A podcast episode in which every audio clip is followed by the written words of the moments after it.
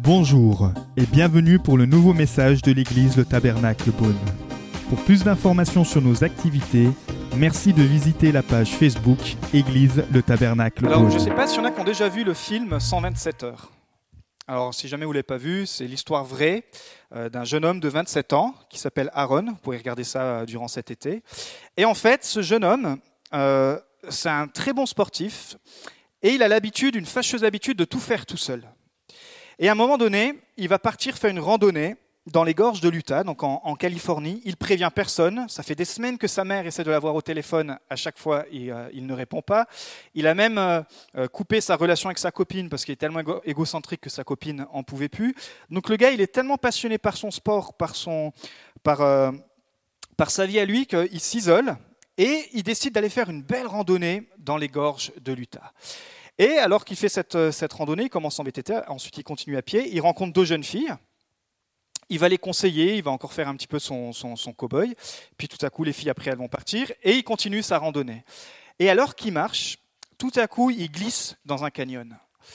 Et il aurait pu euh, s'en sortir euh, plus mal que ça, mais il va quand même. Ce qui va se passer, c'est qu'il va être dans le canyon et en fait, il y a un rocher qui va se décrocher et qui va lui attacher la main, qui va lui bloquer la main. Donc, il va pas pouvoir sortir du canyon à cause de ce fameux rocher. Et là, notre jeune Aaron va commencer à, à gamberger. Le soir arrive, vous savez, dans le désert, il fait, quand même, il fait quand même assez froid. Donc il regarde un petit peu dans son sac ce qu'il avait mis, et tout à coup il se rappelle, mince, pourquoi j'ai pas pris ça? Pourquoi j'ai pas pris ça? Et euh, première journée passe, et il essaye de tirer la main, ça va pas. Et le film s'appelle 127 heures parce qu'il va rester 5 jours comme ça. Et en fait, durant ces 5 jours, il va tomber en, en introspection. Il va, il va se rappeler, il va se mémorer son attitude. Il va se dire, purée, mais c'est vrai, je suis vraiment qu'un sale égoïste. Je pense qu'à moi, je vis tout seul. Si j'avais juste dit à ma mère, le matin même, elle m'a appelé, si j'avais juste dit où j'allais, elle se serait inquiétée, il serait venu me chercher. Mais j'ai dit à personne parce que j'ai voulu faire mon héros, etc.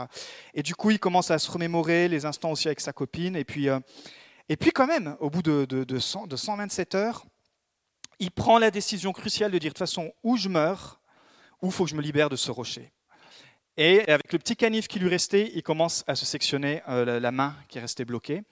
Et puis, euh, il y arrive. Il arrive à se détacher. Et, euh, et, il sort. Et il sort vivant. Et ce gars continue toujours. Mais une des leçons qu'il a apprises, c'est qu'il ne faut plus jamais faire ça tout seul. Et maintenant, il prévient tout le monde. Il lui manque un bout de bras, mais il continue. Ça ne l'a pas découragé. Par contre, il prévient tout le monde quand il fait une activité. Il fait plus jamais, il ne veut plus jamais être seul.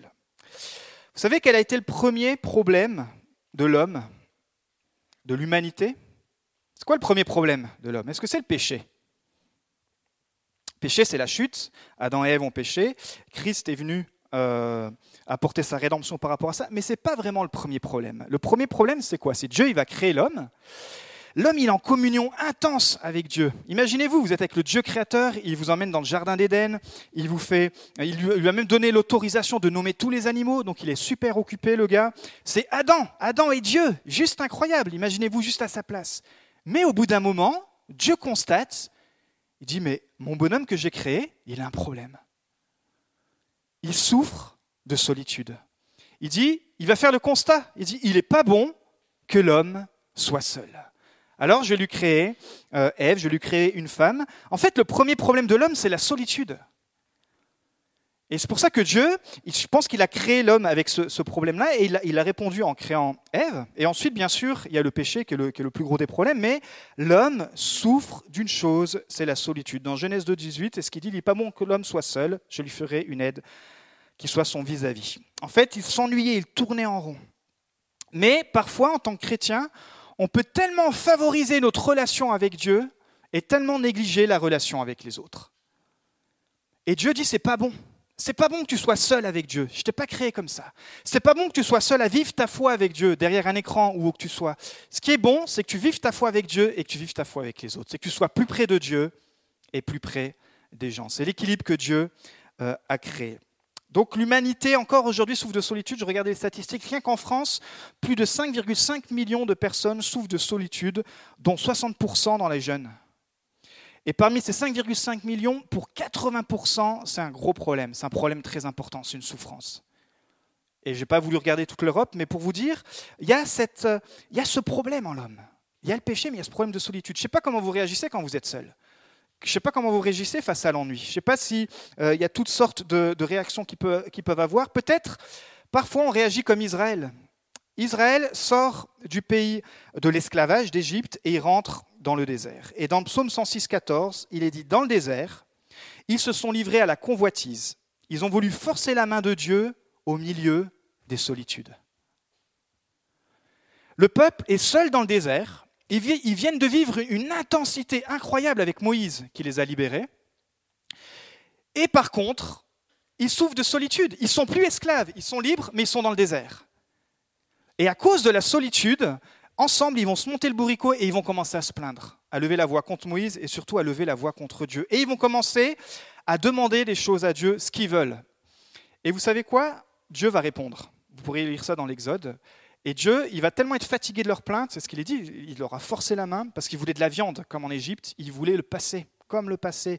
Ils en avaient marre de cette solitude, et dans cette solitude, ils disent, on veut manger comme en Égypte. Et Dieu va répondre, et il va faire venir des cailles des cailles de partout. Et en fait, ils vont tellement s'engouffrer, ils vont tellement manger dans, les cailles que certains même vont périr de, de, cet acte.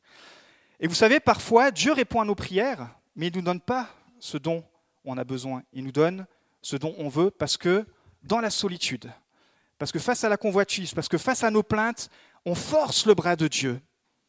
Et Dieu finalement nous donne ce qu'on veut et pas ce dont on a besoin. Et c'est tellement triste. C'est tellement triste parce que le lieu de désert, peut-être c'est ton cas ce matin, le lieu de désert dans la Bible, c'est toujours un lieu de test. Peut-être pour toi un désert financier, un désert émotionnel, un désert de santé, tu te sens peut-être seul dans tout ça. Mais dans ce désert, Dieu ce qu'il veut dans cette solitude, ou peu importe ton désert ce matin, ce qu'il veut, c'est justement t'éviter de retourner dans le passé. Peut-être avant, tu n'étais pas seul. Et puis depuis que tu as rencontré Christ, tu es seul et pour toi ça devient un désert, ça devient une solitude et ça devient dur. Et on pourrait se rappeler, ah mais dans le passé finalement, j'avais quand même, euh, j'avais l'impression d'être plus heureux. Et on sait très bien qu'au bout du compte, non, parce que sinon c'est pas comme ça qu'on serait venu à Christ, on n'était pas heureux. Et Dieu dit, fais attention à pas transformer, à pas enjoliver le passé.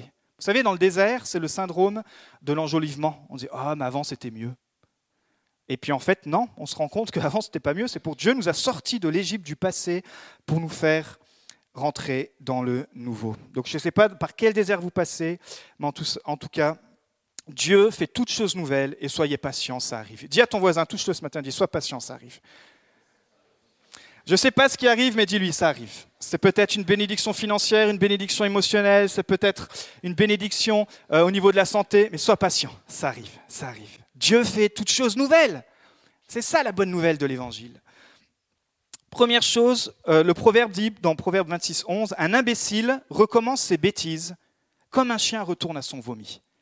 Et parfois, dans, notre conversion, on fait tellement de bons pas en avant, et puis dans la solitude, dans, dans la routine, peut-être dans la religiosité, il nous est dit ici qu'un imbécile recommence ses bêtises comme un chien retourne à son vomi. L'image, le contraste, c'est parce que Salomon veut nous faire, veut nous choquer ce matin. Il veut dire, bah voilà, tu vois, si tu retournes dans ton passé, c'est comme un chien qui retourne à son vomi. Première chose ce matin, pour bien réussir sa vie, il faut bien choisir ses amis. Tout le monde peut citer des personnes qui ont eu un impact dans votre vie. C'est peut-être vos parents, c'est peut-être un professeur. L'impact peut être bon et peut être négatif. Mais à travers les relations, on a forcément deux, trois personnes qui nous ont marqués. Moi, comme vous savez, je raconte toujours la même histoire, mais un jour, un adulte a eu un, impact mauvais sur ma vie. Il m'a dit jamais tu pourras faire le métier que tu veux faire. Et comme je vous l'ai déjà dit plusieurs fois, ça m'a travaillé. Il me disait à chaque fois tu es non qualifié. Et en fait, quand je suis sorti de ce que lui me disait, j'ai pu rentrer vraiment dans ce que je voulais faire et ça, a très bien marché. J'ai eu d'autres personnes qui ont eu des bonnes influences dans ma vie. Mes pasteurs, euh, mes mentors. J'espère que vous avez des pasteurs, j'espère que vous avez des mentors, j'espère que vous pouvez compter sur des personnes qui savent vous dire euh, ce que Dieu veut pour vous. Donc, dans le Proverbe 13, 20, il est dit Celui qui fréquente les sages devient sage. Mais celui qui se plaît avec les insensés s'en trouve mal. En fait, l'idée ce matin, c'est de, faire un panorama de vos relations. Vous allez, alors que la prédication que le Saint-Esprit va, parler, vous allez voir que on a tous quelques relations, et petit à petit, le Saint-Esprit va vous montrer quel type de relation on a. C'est pas pour nous juger, le Saint-Esprit le met toujours à la lumière, c'est pour nous réconforter, nous régler des choses parfois. Mais quel type de relation on doit entretenir? C'est la question en tant que chrétien qu'on peut se poser. Est-ce qu'il faut se mettre dans un monastère et que Dieu, Dieu, Dieu à fond?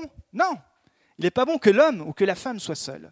Mais alors, quel type de relation on doit, entretenir et comment? Première, c'est celle de la famille. Votre famille, votre époux, vos enfants, ça c'est la priorité. Ça c'est le focus. Dieu a créé la famille. Il a créé Adam et Ève. Et ça c'est la priorité. Priez pour votre famille, entretenez votre famille, faites-vous des, vacances en famille. Euh, Prenez beaucoup de temps en famille. Nous, dans le ministère, on, essaye de, régler ça. Vous savez, être, être femme de pasteur, ce n'est pas toujours évident, parce qu'il y a plein de sorties que je ne peux pas l'accompagner, il y a plein de choses qu'elle ne peut pas vivre avec moi. Mais, comme elle est aussi appelée, on peut faire ça ensemble, et on entretient, on entretient notre relation. Enfin, je crois. si, si, un coup, on a tellement entretenu, regardez, ça a donné Angelina. Ok. Deuxième restaurer les relations brisées. C'est possible. C'est possible qu'il y ait certaines relations que Dieu te demande de restaurer. L'offense est un poison. L'offense, c'est vraiment un poison. Et la première chose que tu peux t'accorder, c'est de pardonner. Parce que tu vas te libérer. Psaume 133, 4, si tu comptais nos fautes, éternel Seigneur, qui pourrait subsister? Mais le pardon se trouve auprès de toi. Dans la prière du Notre Père, Matthieu 6, Jésus il enseigne qu'on doit pardonner si on veut que Dieu nous pardonne. T'imagines? Si tu pardonnes pas, à ton prochain, Dieu ne te pardonne pas. Malgré la grâce, malgré le salut, etc. Tu restes bloqué. Paul dira aux chrétiens de Colosse, pardonnez-vous réciproquement, tout comme Christ vous a pardonné, pardonnez-vous aussi. Le pardon, ça mène la paix. Waouh, moi je me rappelle d'une saison quand je suis parti à Madagascar pendant trois mois en 2009, il y avait quelque chose dans mon cœur, il y avait une personne, il fallait vraiment à qui je pardonne et, et je tenais cela et c'était comme une prison, comme un poison pour moi. Et je me suis retrouvé pendant trois mois en mission et et entre les travaux et puis la vie spirituelle, Dieu a commencé à travailler mon cœur. Et quand je suis revenu, j'ai dit, il faut que je règle cette situation. Waouh, ça m'a libéré. Ça m'a libéré. Maintenant, ça fait bientôt plus de dix ans. Les relations à éviter, c'est toutes les relations qui vous éloignent de Dieu. Ça ne veut pas dire qu'il ne faut pas fréquenter des non-chrétiens, on est d'accord, mais il faut être euh, sage dans nos fréquentations. 1 Corinthiens 15, 33, il dit Ne vous y trompez pas, les mauvaises compagnies corrompent les bonnes mœurs. Ne vous y trompez pas, il y a une histoire d'illusion. Il y a une histoire, le mot, ça veut dire que c'est comme de la fumée qu'on met. Parfois, on dit, mais non, mais ça va aller, je vais tenir la foi. Et en fait, apprenez aussi à, voir quelles relations et si elles sont bonnes ou pas. Troisième chose, entretenir les relations avec les chrétiens. Vous savez, on est une grande famille. Éphésiens 2, 19, il dit ainsi donc, vous n'êtes plus des étrangers ni des résidents temporaires, vous êtes au contraire concitoyens des saints, membres de la famille de Dieu. Quand tu deviens chrétien, tu deviens membre de la famille de Dieu en général. Où que tu voyages, il y a des chrétiens qui sont en Christ et ils font partie de ta famille. Comment alors Par la vie de l'Église, on voit dans, les actes, souvent il est dit ensemble ils étaient réunis, ensemble le feu de la Pentecôte est descendu, ensemble ils prenaient le pain, la communion, ensemble ils louaient, ils adoraient. C'est bien d'avoir une Église locale dans laquelle vous pouvez euh, grandir. Autre chose, c'est servir Dieu ensemble. Ecclésias 4, 9, 10, il vaut mieux être deux que tout seul, parce qu'à deux, on tire un bon profit du travail. Et c'est vrai que parfois vous êtes tout seul, vous, vous, galérez à faire quelque chose, et quand il y a quelqu'un qui vient vous aider, alors waouh, ça vous apporte de la vigueur, ça vous apporte de la force. Et dans le ministère, enfin dans le service du royaume de Dieu, là où on est tous appelés au ministère, c'est cela. Dans l'Ancien Testament, dans l'Ancien Testament, le peuple de Dieu, c'était marrant, il était divisé en douze tribus, mais les douze tribus avaient un nom aussi. Je ne sais pas si vous avez déjà penché ça, et elles étaient habillées pour qu'on pour qu'on les différencie, il y avait tous des symboles, tribu de Judas, tribu de Manassé, etc. Et en fait, ces douze tribus, où, où elles se baladaient, les autres peuples savaient que ces tribus-là appartenaient au Dieu d'Israël. Et les autres peuples, égyptiens aussi, tout le monde était habillé avec, euh, avec leur appartenance. on savait que les Égyptiens adoraient tel Dieu parce qu'ils euh, étaient vêtus, ils, ressemblaient à leur Dieu. En fait, dans, dans, dans Éphésiens 1.13, il dit que dans le Nouveau Testament, le peuple de Dieu s'est tellement élargi et nous sommes aussi marqués. Tu es marqué par le Saint-Esprit.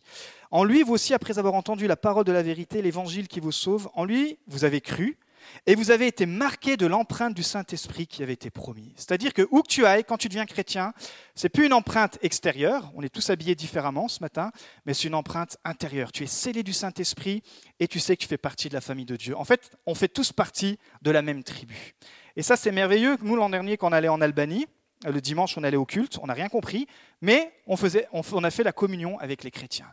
Et on sentait qu'il y avait, on sentait qu'il y avait Dieu. Pourquoi? Parce qu'il y a cette empreinte. Et pendant vos vacances, je vous encourage, même si vous n'êtes pas dans cette ville-là, allez dans une autre église. Elles seront moins bien que la nôtre, mais allez-y quand même. Quatrième chose, entretenir la relation avec Jésus. Pourquoi? Parce qu'on regarde que le modèle de Jésus sur terre, il avait beaucoup d'amis. Mais Jésus aussi avait un cercle restreint. Il avait trois amis. Et puis il avait un ami intime. C'était Jean. Apparemment, au début, c'était le pire, c'était le plus impétueux, mais finalement, c'est devenu le meilleur ami de Jésus. Et Jésus nous a fait quelque chose de fou parce qu'il a dit qu'il va donner sa vie pour ses amis. Il n'y a pas de plus grand amour. Et c'est exactement ce qu'il a fait. Donc quand tu entretiens ta relation avec Jésus, quand tu entretiens ta relation avec Dieu, tu développes et t'améliores ta relation aussi avec les autres. On est réconcilié avec Dieu pour qu'on soit réconcilié avec les autres. Alors comment choisir ses amis? Pour vaincre la solitude, on va voir ce matin comment choisir ses amis dans le célibat, dans le conflit, dans le rejet et dans la maladie. Très rapidement. La solitude dans le célibat. Comment choisir une amitié qui conduit au mariage? Paul il va dire aux chrétiens à Corinthe, 2 Corinthiens 6, 14, 15, Ne vous mettez pas avec des incroyants sous un joug, tout le monde dit sous un joug,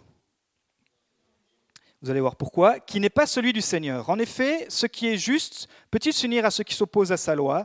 La lumière peut-elle être solidaire des ténèbres? Le Christ peut-il s'accorder avec le diable? Il va loin, hein, Paul. Que peut avoir en commun le croyant avec l'incroyant? En fait, on ne comprend pas cette expression se mettre sous un joug parce qu'on n'est pas au premier siècle. Au premier siècle, se mettre sous un joug, c'était très simple à comprendre parce que c'était le milieu, c'est une image empruntée au milieu de l'agriculture. Paul, ce qu'il veut dire, il veut dire que c'est une pièce de bois qu'on mettait sur deux bêtes, deux bœufs, deux bœufs. Et en fait, avec cette pièce de bois qu'on mettait sur eux, on pouvait travailler efficacement les champs. D'accord?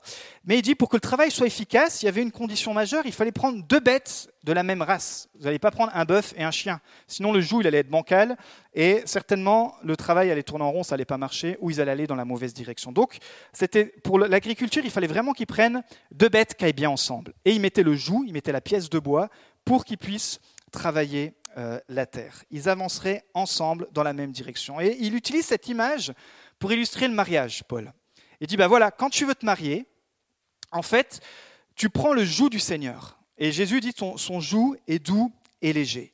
Et si tu ne te maries pas avec une chrétienne, ou si tu es une chrétienne, tu ne te maries pas avec un chrétien, et eh bien en fait, le joug, vous n'allez pas pouvoir le porter ensemble et il va être déséquilibré. Et donc quand tu es chrétien, c'est différent que quand tu n'es pas chrétien. Mais quand tu es chrétien, tu as le choix, et c'est une grande responsabilité, et c'est une grande joie de dire, ben, et c'est ce que Paul dit, dit, est-ce que tu veux porter le joug du Seigneur avec un autre chrétien, ou ne te fais pas d'illusions Tu peux te marier avec un non-chrétien, mais tu ne pourras, pas, pourras pas porter le joug du Seigneur, tu ne pourras pas aller dans la bonne direction. Et euh, il dit carrément qu'on a deux maîtres différents, deux visions du monde différentes, deux sources pour prendre les décisions différentes. Bien sûr, quand tu es chrétien, tu as la source de Dieu. Quand tu n'es pas chrétien, tu peux avoir la sagesse humaine, mais tu n'as pas la révélation de Dieu. Puis tu as deux buts différents. On est d'accord. Alors, j'ai fait un résumé très rapide du livre de Gary Chapman, le livre qui s'appelle Ce que j'aurais aimé savoir avant de me marier, que j'ai lu, que Magali a lu, a lu aussi, que je fais lire à tous ceux qui s'intéressent au mariage. Vous pouvez le trouver, je peux vous le prêter. Il est vraiment, c'est vraiment super intéressant. Et très rapidement, regardez ce qu'il dit. Les sentiments ont leur importance. Cependant, ils ne constituent pas le fondement d'un mariage satisfaisant. En fait, il parle de faire le picotement, le test pardon, du picotement du coup de foudre. Oh, pasteur, mais j'ai eu un coup de foudre, mais tu peux pas savoir. Si, je sais c'est quoi les coups de foudre. Mais en fait, pour faire le test du coup de foot, déjà, il faut prendre du temps et il faut regarder à l'unité spirituelle. Très important. Est-ce qu'on est unis spirituellement? Est-ce qu'on a des intérêts intellectuels en commun? Est-ce qu'on a la même morale, les mêmes valeurs au niveau social? Est-ce qu'on pense les mêmes choses? Est-ce que nos amis, nos amis, est-ce qu'on a le même type d'amis? Est-ce que même, il va loin, il va dire les goûts culturels?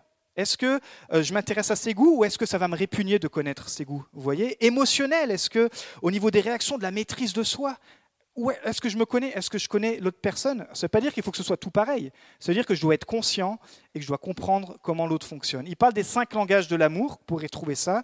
Les paroles valorisantes, les services rendus, les cadeaux, les moments de qualité, le toucher physique, etc. C'est quoi, vous, votre, euh, votre langage de l'amour? On a tous ces cinq-là, mais à connaître votre langage de l'amour et à découvrir le langage de l'amour de l'autre. Certains, ça va être le langage, du service. Quand vous rendez service, waouh, la personne va être super contente. L'autre, il s'en fout, il veut vraiment tout le temps prendre dans les câlins. Et si vous ne lui faites pas des câlins, mais que vous le faites plein de services, il a l'impression que vous ne l'aimez pas. Donc ça, il faut apprendre à se connaître et apprendre à connaître les autres. Connaître ses parents. Ne vous précipitez pas. Prenez le temps de connaître les parents de, la, future femme, du futur homme que vous, que vous avez en projet. Prenez le temps. Prenez le temps de savoir pourquoi, parce que nous ressemblons souvent bien plus à nos parents que nous voulons l'admettre. Donc pour les gars, il dit il faut faire une liste des choses que tu aimes chez ton propre père. Tu dis ouais, j'aime ça chez mon père, j'aime ça chez mon père. Et d'être honnête et dire les choses que tu n'aimes pas chez ton père. Ça, j'aime pas. Les femmes, vous faites pareil, les choses que tu aimes chez ta maman et les choses que tu n'aimes pas chez ta maman. Comme ça, tu te connais et tu sais aussi. Tu épouses aussi la belle famille. Il faut en tenir compte. Les fêtes, les traditions familiales, les attentes, tout ce qui va autour de la belle famille les conditions religieuses, leur manière d'éduquer les enfants. Ah ben non, nous, on ne veut pas une éducation chrétienne. Mes parents n'ont jamais fait ça. Nous, on veut une éducation laïque. Vous voyez Et même parfois, certains chrétiens pensent ça. Hein. Donc c'est pour ça qu'il faut vraiment, euh, se poser toutes ces questions. Il faut prendre le temps. Euh, l'argent, il faut parler de l'argent. Et toi, comment tu dépenses l'argent? Oh, Pourquoi tu me poses ça? Bah, Si un jour on doit se marier, comment tu gères les finances, toi? Tu connais les 4D C'est quoi ça? Dépense ce que tu dois, dette, dîme. La dîme, t'es fou, je ne suis pas chrétien, tu crois que je vais donner ma dîme, tu crois que je vais donner de l'argent à, Dieu, mais vous voyez, ça, ne faut pas avoir de tabou là-dessus. La foi, vous mariez simplement parce que vous êtes amoureux sans tenir compte de ce qu'impliquent vos différences sur le plan des convictions religieuses est un signe d'immaturité et de catastrophe future. Parce que vous pouvez trouver un chrétien de nom qui n'est pas engagé et vous, vous êtes super boosté. Je vous assure que le super boosté va être déboosté. Ça, c'est pas dans la Bible, mais c'est un nouveau proverbe. Le super boosté va être déboosté. Parce que le feu s'éteint quand tu rencontres un glaçon. Et en fait, le, feu, il croit qu'il va, faire fondre le glaçon. Oui, mais il va jamais allumer un feu. Moi, un pasteur m'a dit un jour, si tu cours pour Dieu et que tu veux servir Dieu, il faut que tu trouves quelqu'un qui court pour Dieu. Alors, suis couru en Suisse. Et j'ai une petite brune qui courait à fond. J'ai dit, oh, viens là, toi Trouvez quelqu'un, si vous voulez courir pour Dieu, trouvez quelqu'un qui court pour Dieu. Prenez le temps. Comment vous allez transmettre la foi aux enfants si l'autre personne n'est pas chrétienne Ou euh, ça, c'est vraiment des questions qu'on doit se poser.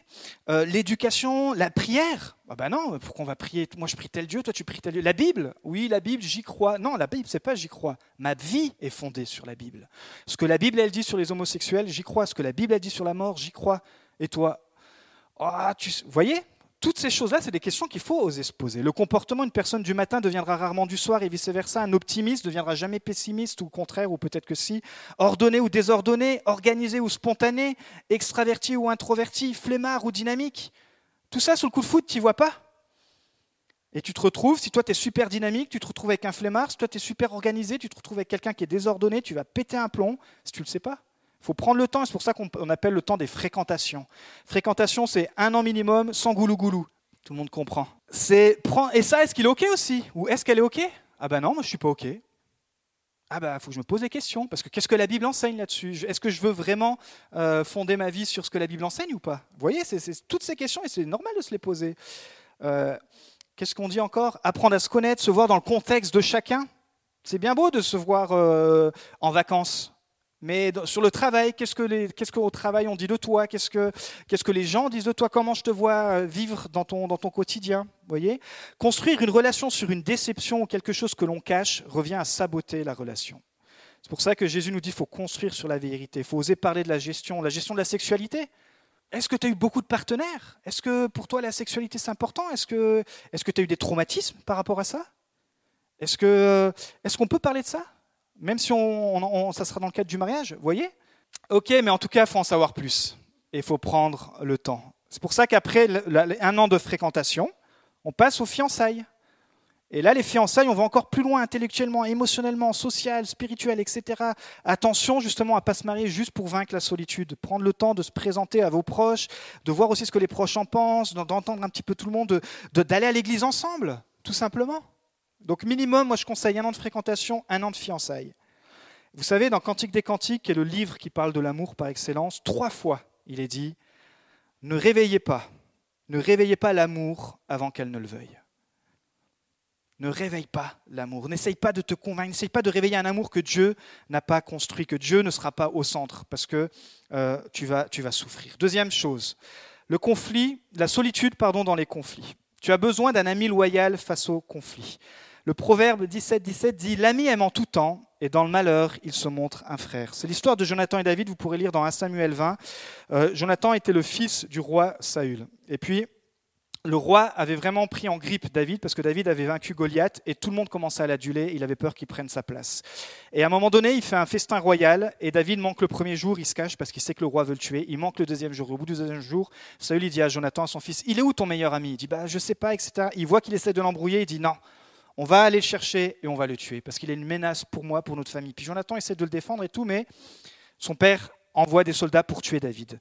Jonathan s'était mis d'accord avec David et dit, suite à ce repas, si je sais que mon père veut te tuer, je, viendrai dans les champs et j'enverrai un signe, un signe avec des flèches et tout, vous pourrez lire ça. Du coup, il envoie le signe, David comprend que Jonathan vient de lui sauver la vie et par la même occasion, Jonathan se met en danger parce qu'il désobéit au roi, il désobéit au père. Mais dans la solitude, face aux conflits peut-être familiaux, face aux conflits euh, du travail, tu as besoin d'un ami. Tu as besoin d'avoir un Jonathan et de ne pas t'isoler, de, pas vaincre vaincre cette solitude face aux conflits. Et quel type d'ami on doit demander? Ici, j'aime parce que Jonathan, il a été loyal premièrement envers Dieu, quitte à désobéir au roi, à son père. Il a dit, premièrement, je vois que là, la, philosophie de mon père, jusqu'à présent, elle va très bien, mais là, la philosophie de mon père, elle n'est pas bonne par rapport à ce que Dieu pense. C'est pas juste qu'il veuille tuer David. Et donc, il désobéit intentionnellement à son, Dieu à son père pardon, pour obéir à son Dieu et pour protéger David. Il aurait pu dire, ah bah attends David, écoute, c'est mon père, c'est le roi. Si je désobéis, je vais mourir. Il dit, non, je prends le risque pour protéger mon ami. Donc trouver un ami comme ça qui est capable de, désobéir aux hommes, j'ai envie de dire, pour obéir à Dieu, de désobéir au, euh, même à celui qui a le plus d'influence, le plus proche, pour obéir à Dieu. Ça, c'est la vraie loyauté. La vraie loyauté, c'est d'abord loyal envers Dieu. Troisième point, la solitude dans le rejet. Tu as besoin d'un ami encourageant face au rejet. C'est l'histoire de Barnabas et Paul, vous pourrez lire ça aussi dans les Actes. Vous savez, Paul, il arrive, il écrit plus, des deux tiers du Nouveau Testament, on dit, ouais, Paul, il est, incroyable, euh, Paul, c'est vraiment l'homme de Dieu. Mais avant que Paul soit ça, c'est un, meurtrier. Une fois qu'il se convertit, il part trois ans euh, se former. Et quand il revient, il, revient vers les chrétiens de Jérusalem et tout le monde a peur. Ils disent Mais Paul, il vient pour nous faire emprisonner parce que c'est ce qu'il faisait avant. Et Barnabas, qui à la base s'appelait Joseph, je vais vous appeler pourquoi ils l'ont appelé Barnabas, Barnabas le prend sous son épaule et il commence à le recommander à tous les chrétiens. Il dit Calmez-vous, les gars. Moi, je le connais, Paul. On a eu un entretien, il s'est converti, c'est un vrai chrétien. Et c'est vraiment celui que Dieu a choisi. Et il commence comme ça à le recommander, il va même partir en mission et tout. Et ce gars s'appelait avant Joseph. Et les gens ont dit, les chrétiens autour de lui, ont dit Toi, on va t'appeler Barnabas. Ça veut dire fils d'encouragement. Parce que toi, tu as, le don d'encourager. Et grâce à, cette puissance d'encouragement, s'il n'y avait pas eu un Barnabas, on n'aurait pratiquement pas eu le Nouveau Testament. Parce qu'il va encourager Paul et il va encourager aussi son cousin Marc. À un moment donné, ils vont avoir une dispute entre Paul euh, et Barnabas. Mais l'influence de Barnabas à travers Marc va toujours exister. Donc, trouvez un ami qui vous encourage face au rejet. Peut-être vous êtes rejeté dans certains domaines, peut-être vous êtes rejeté et vous vous sentez seul. Euh, trouvez un ami. Dites euh, quelqu'un qui va venir vous encourager. Ça, c'est un vrai ami. Quelqu'un qui va vous libérer du rejet. Quatrième chose, c'est la solitude dans le mal-être.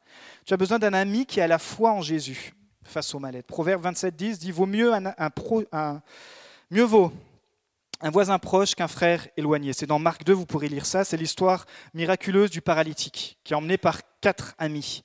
Ces amis, ça fait des années qu'ils voient leur, leur, ami qui est paralytique. Quand tu es paralysé, à mon avis, tu dois vraiment te sentir seul. Je pense que s'il y en a un qui a besoin d'être entouré, c'est quelqu'un qui est malade, quelqu'un qui est... Et souvent, c'est les gens euh, qui sont les plus seuls. Et là, il a quatre amis autour de lui. Et euh, ils décident, ils entendent que Jésus fait des miracles, ils ont la foi en Jésus, ils décident d'emmener cet ami à Jésus. Mais il y a tellement de foule, il y a tellement de monde qu'ils sont obligés de passer par le toit. Et ils font tout un, tout un travail et finalement ils arrivent à présenter ce gars devant Jésus. Et Jésus dit, waouh, tes amis là, ils ont tellement la foi que je vais te guérir, que sur leur foi je te guéris. Époustouflant, il dit que la foule est restée ébahie. Et non seulement il va le guérir physiquement, mais il va le guérir spirituellement parce qu'il va le sauver. Donc, tu as besoin d'un ami qui a la foi en Jésus. Et tu peux être cet ami qui peut amener d'autres amis à Christ. Parfois, on, a des gens qui sont paralysés dans toutes sortes de situations, pas forcément physiques, mais on ne sait pas comment les aider. Prends le temps de prier avec eux et tu les amènes à Jésus. Tu dis, viens, je t'amène à Jésus ensemble. Je suis comme ces quatre hommes, je te porte sur la civière et viens ensemble, je t'amène à Jésus. Je termine avec mon deuxième point. Il faut qu'on apprenne à se comprendre et comprendre les autres. Pour vaincre la solitude et améliorer nos relations, on a besoin de prendre le temps de nous comprendre et de comprendre les autres. Parce que, en fait, chaque humain a la tendance à se voir meilleur que les autres. Les autres font toujours moins bien que nous. Et il y a une fenêtre qui va, il y a une, diapo qui va s'afficher, ce qu'on appelle la fenêtre de Johari. C'est deux gars qui ont sorti ça si tu peux la mettre. Et en fait, ça, c'est euh, quatre zones qui vont te permettre de mieux te connaître et de mieux, du coup, connaître les autres. La première zone, c'est la zone publique. C'est ce que, moi et les autres connaissons de moi. C'est ton profil Facebook. C'est qui tu es aujourd'hui. Tout le monde connaît que tu travailles dans tel secteur. Tout le monde connaît que tu t'habilles comme tu es. Tout le monde connaît ton âge, etc. Ça, c'est ton toit public. C'est euh, parfois, même aujourd'hui avec les réseaux sociaux, c'est un petit peu la chose qu'on peut enjoliver. Mais il faut que tu saches que tu as une zone publique. Tout le monde, ce que toi et les autres connaissent de toi. Deuxième chose, c'est la zone cachée, ce que seul toi tu connais. Et ça, c'est euh, parfois les ambitions, les secrets, ça peut être les problèmes, les situations familiales, la maladie, c'est ce qu'on appelle la zone façade ou le masque. Et c'est pour ça que pour grandir avec soi-même et grandir avec les autres, il faut développer l'honnêteté aussi dans cette fenêtre. David, alors qu'il va pécher, alors qu'il va commettre l'adultère, il va être rongé parce qu'il va garder ce secret. Et il dit dans le psaume 32, Tant que je me taisais, mon corps dépérissait. Tant que je cachais mon péché, tant que je voulais l'avouer à personne, tant que j'avais pas un frère, une sœur, tant que je que pas à Dieu ma confession, mon corps dépérissait. Et parfois, nos déprimes, nos coups de blues, parfois sont juste liés avec un manque de confession. Et trouve-toi un ami. Il dit Je n'ai pas caché ma faute, j'ai dit J'avouerai mes transgressions et tu as pardonné mes péchés. Waouh Trouve-toi un ami avec qui tu peux partager tes fardeaux. Il y, a des, il, y a des, il y a des bonnes personnes quand même. Il y a des bons chrétiens, un ami de confiance, pas raconter tes, problèmes à tout le monde, mais un ami avec qui tu vas pouvoir déposer tes fardeaux et les emmener à Dieu. La zone cachée. Troisième zone, c'est la zone aveugle, ce que les autres connaissent de moi, mais dont moi, je n'ai pas connaissance. Celle-là, elle est intéressante. Parce qu'on ne sait pas comment les autres on se voit. Les autres nous voient, pardon. On a tous une perception de l'autre, mais on ne sait pas comment les autres nous voient. Et parfois, certains ont de l'admiration pour nous, certains ont de la rancœur, on ne sait même pas. Certains ont une perception de nous. Euh, parfois, certains voient des dons en nous qu'on ne voit même pas. Certains voient des tics de langage, voient des manies. Et on a besoin d'un vrai ami pour nous dire la vérité. Dans Proverbe 27.9, il est dit La douceur d'un ami vaut mieux que nos propres conseils. On ne voit pas toujours les choses comme elles sont, mais comme nous voulons les voir. Et parfois, tu as, des personnes où tu as besoin de voir, tu vois en elles le don, et tu dis, mais je vois ce don en toi, et ça va les aider, ça va les libérer. Tu as des personnes aussi qui prennent des décisions, tu dis, bah écoute, je suis ton ami, j'ai le droit de te dire que je ne suis pas d'accord avec cette décision, je ne suis pas dans la paix. Je te le dis parce que je suis ton ami, et t'en fais ce que tu veux, mais ça c'est la zone aveugle. Vous, voyez, quand, quand on parle du coup de foudre, on est à fond là-dedans, par exemple. Mais même par rapport à notre exercice, par rapport à, nos, à, notre fonction, on, tombe dans un aveuglement parce qu'on fait toujours les mêmes choses. On croit qu'on n'est pas capable parfois, on croit qu'on n'est pas assez bon, on croit que euh, c'est trop dur. On a besoin d'un ami qui dit non, moi je crois en toi. Et je crois que c'est possible, je crois qu'il euh, y a des dons en toi. Et puis il y a la zone inconnue. Ce que ni moi ni les autres connaissons de moi, les talents cachés, les limites inconscientes, les projections futures. Et ça, c'est Seul Dieu qui nous connaît. Et dans son livre euh, non qualifié, Stephen Furtick, il dit que l'homme est compliqué. C'est un livre qu'on étudie ensemble avec les jeunes. Et j'aime beaucoup ce passage-là où il dit, Nous sommes des créatures complexes. Nos identités sont un mélange alambiqué d'émotions, de souvenirs, de pensées, de buts, d'attitudes, de préjugés et de philosophie. Et en fait, il utilise la métaphore de l'oignon. Tout le monde sait c'est quoi un oignon? Dis à ton ami, t'es un oignon. Pourquoi? Parce que un oignon, c'est fait de plusieurs couches. Et euh, plus il a des couches, et plus l'oignon, il est gros. On est d'accord? Et en fait, on est fait pareil. On est fait de plusieurs couches différentes, suivant d'où tu viens. Mais ce que Dieu dit, et ce que tu dois te dire, c'est c'est ça qui te rend unique. Et c'est ça qui te rend spécial. L'oignon que tu es fait de toi quelqu'un de spécial. Et David, il en parle, il parle de l'identité. Et on, peut afficher la première diapo, le psaume 139. Il dit, Tu m'as fait ce que je suis, et tu m'as tissé dans le ventre de ma mère. Merci d'avoir fait de moi une créature aussi merveilleuse. Est-ce que tu sais qui tu es? Est-ce que tu, es, est-ce que tu sais comment Dieu te voit. Nous avons besoin d'être restaurés, d'être réparés pour rétablir notre vrai nous en Christ. Et le danger, c'est qu'on essaie de le faire par soi-même. On essaie de le faire par euh, toutes sortes. Parfois, ça peut être par le travail, ça peut être par le sport, ça peut être par euh, euh, les addictions, tout ce qu'on veut. Mais c'est souvent, ça tombe dans l'échec. Tandis que quand tu te rapproches de Dieu, lui qui t'a créé, lui qui connaît ton identité, alors petit à petit, il recrée le vrai toi. C'est ça qu'on appelle la nouvelle naissance. Mais la nouvelle naissance, c'est que le début du processus. Ensuite, il y a tout le vrai toi que Dieu a prévu qui doit sortir. C'est pour ça qu'il dit Dieu est le créateur et le recréateur. J'ai beaucoup aimé ça. Dieu, il te crée, mais euh, avec le péché qui vient tout détruire, Dieu, il a besoin de recréer. Et tu as besoin de laisser Dieu faire ça. Suite à ton passé, suite à toutes les blessures, etc., Dieu, il a besoin de recréer des choses. Et pour cela, il faut être honnête avec nous-mêmes, diligent, humble et faire confiance à Dieu. Psaume 132, 139, pardon, versets 1 à 2.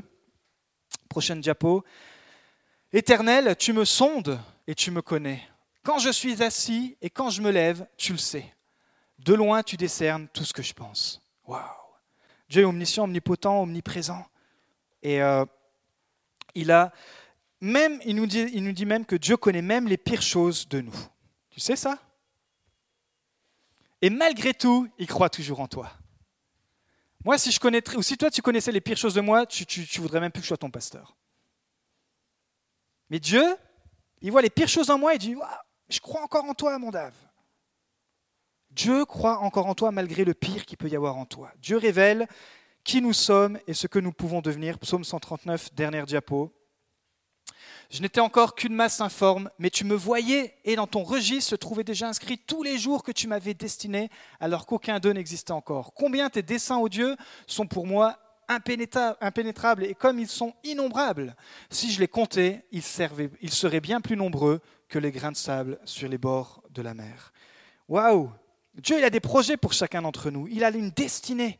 Et quand tu, rentres, quand tu donnes ta vie à Jésus-Christ, ta destinée change et tous les projets de Dieu deviennent possibles. Il dit, ils sont si nombreux que le grain de sable. Waouh, quel programme. Alors pour vaincre la solitude, il faut déjà en fait se demander qui je suis. Qui suis-je? Quelle est ta personnalité, ton caractère, tes capacités, tes émotions, ta famille, etc. C'est toutes ces petites couches qui font de toi qui tu es. D'où tu viens, euh, tout ça, ça crée ton oignon et ça fait de toi qui tu es. Certaines sont connues, c'est ce qu'on a vu, c'est public. D'autres ont besoin d'être guéries, c'est ce qu'il y a dans le secret de ton cœur. Certaines sont inconnues de nous et on a besoin des autres pour nous dire waouh, il y a quelque chose en toi et je crois en toi. Et d'autres sont tellement inconnues qu'on a besoin de Dieu. Et sans tout cela, tu n'es pas complet. Et on a le droit de choisir nos relations. Nous pouvons voir la vie remplie de cactus, comme Jacques Dutronc, ou pas. J'ai eu cette chanson qui m'est venue dans, la tête alors que je préparais ce message, et je suis allé voir les paroles. Alors, on ne l'a pas chanté ce matin, mais il dit Le monde entier est un cactus. Il est impossible de s'asseoir. Dans la vie, il n'y a que des cactus. Moi, je me risque de le savoir, aïe aïe aïe, tout ça. Après, il dit Dans leur cœur, il y a des cactus. Dans leur portefeuille, il y a des cactus. On dirait que c'est un pasteur. Sous leurs pieds, il y a des cactus. Je rigole. Hein. Dans leur gilet jaune, il y a des cactus. Aïe, aïe, aïe, ouïe. Mais ce que j'aime moins bien dans cette chanson, écoutez bien, c'est comment il répond. Et parfois, c'est la nature de l'homme. Vous voyez ce qu'il dit Pour me défendre de leurs cactus, à mon tour, j'ai mis des cactus. Ça, c'est la facilité. Pour me défendre de leurs cactus, à mon tour, je vais mettre des cactus. Tu peux remettre l'image de fond, s'il te plaît? Parfois, dans la solitude, on devient un cactus. Dans la solitude, on ne peut plus nous conseiller, on devient piquant comme un cactus. On ne veut plus nous conseiller parce qu'on sait que les autres ont raison, mais on ne veut plus entendre, ou on s'isole de la foi parce qu'on a été blessé, etc. Et on devient un cactus. Il dit, pour me défendre de leur cactus, à mon tour, j'ai mis des cactus. Dans mon lit, j'ai mis des cactus, et dans mon slip, j'ai mis des cactus. à mon avis, il a des problèmes de couple, ce gars. Si vous avez des problèmes de couple, mettez pas les cactus. Hein. Franchement, resto, tout ça, bon vin et tout. Mais parce que ça, c'est la mentalité du royaume de ce monde. Ils ont mis des cactus, je vais devenir un cactus. Quand tu deviens chrétien, la bonne nouvelle, c'est qu'ils ont mis des cactus, mais je ne vais pas devenir un cactus.